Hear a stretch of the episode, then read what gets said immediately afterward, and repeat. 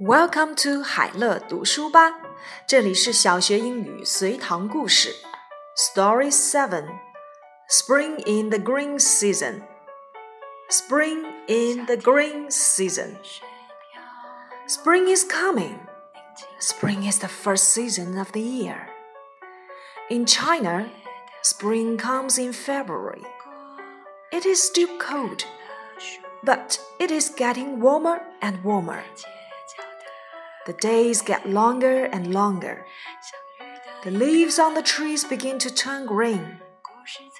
Then they come up green leaves in the spring wind on the ground. Spring is also sowing season.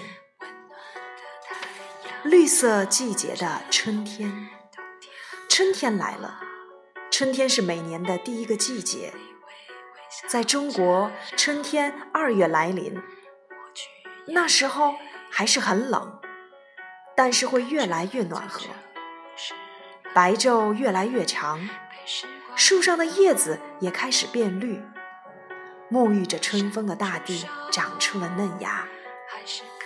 春天也是播种的季节。Questions: When does spring come in China? When does spring come in China? Number two, what color do leaves turn in spring? What color do leaves turn in spring?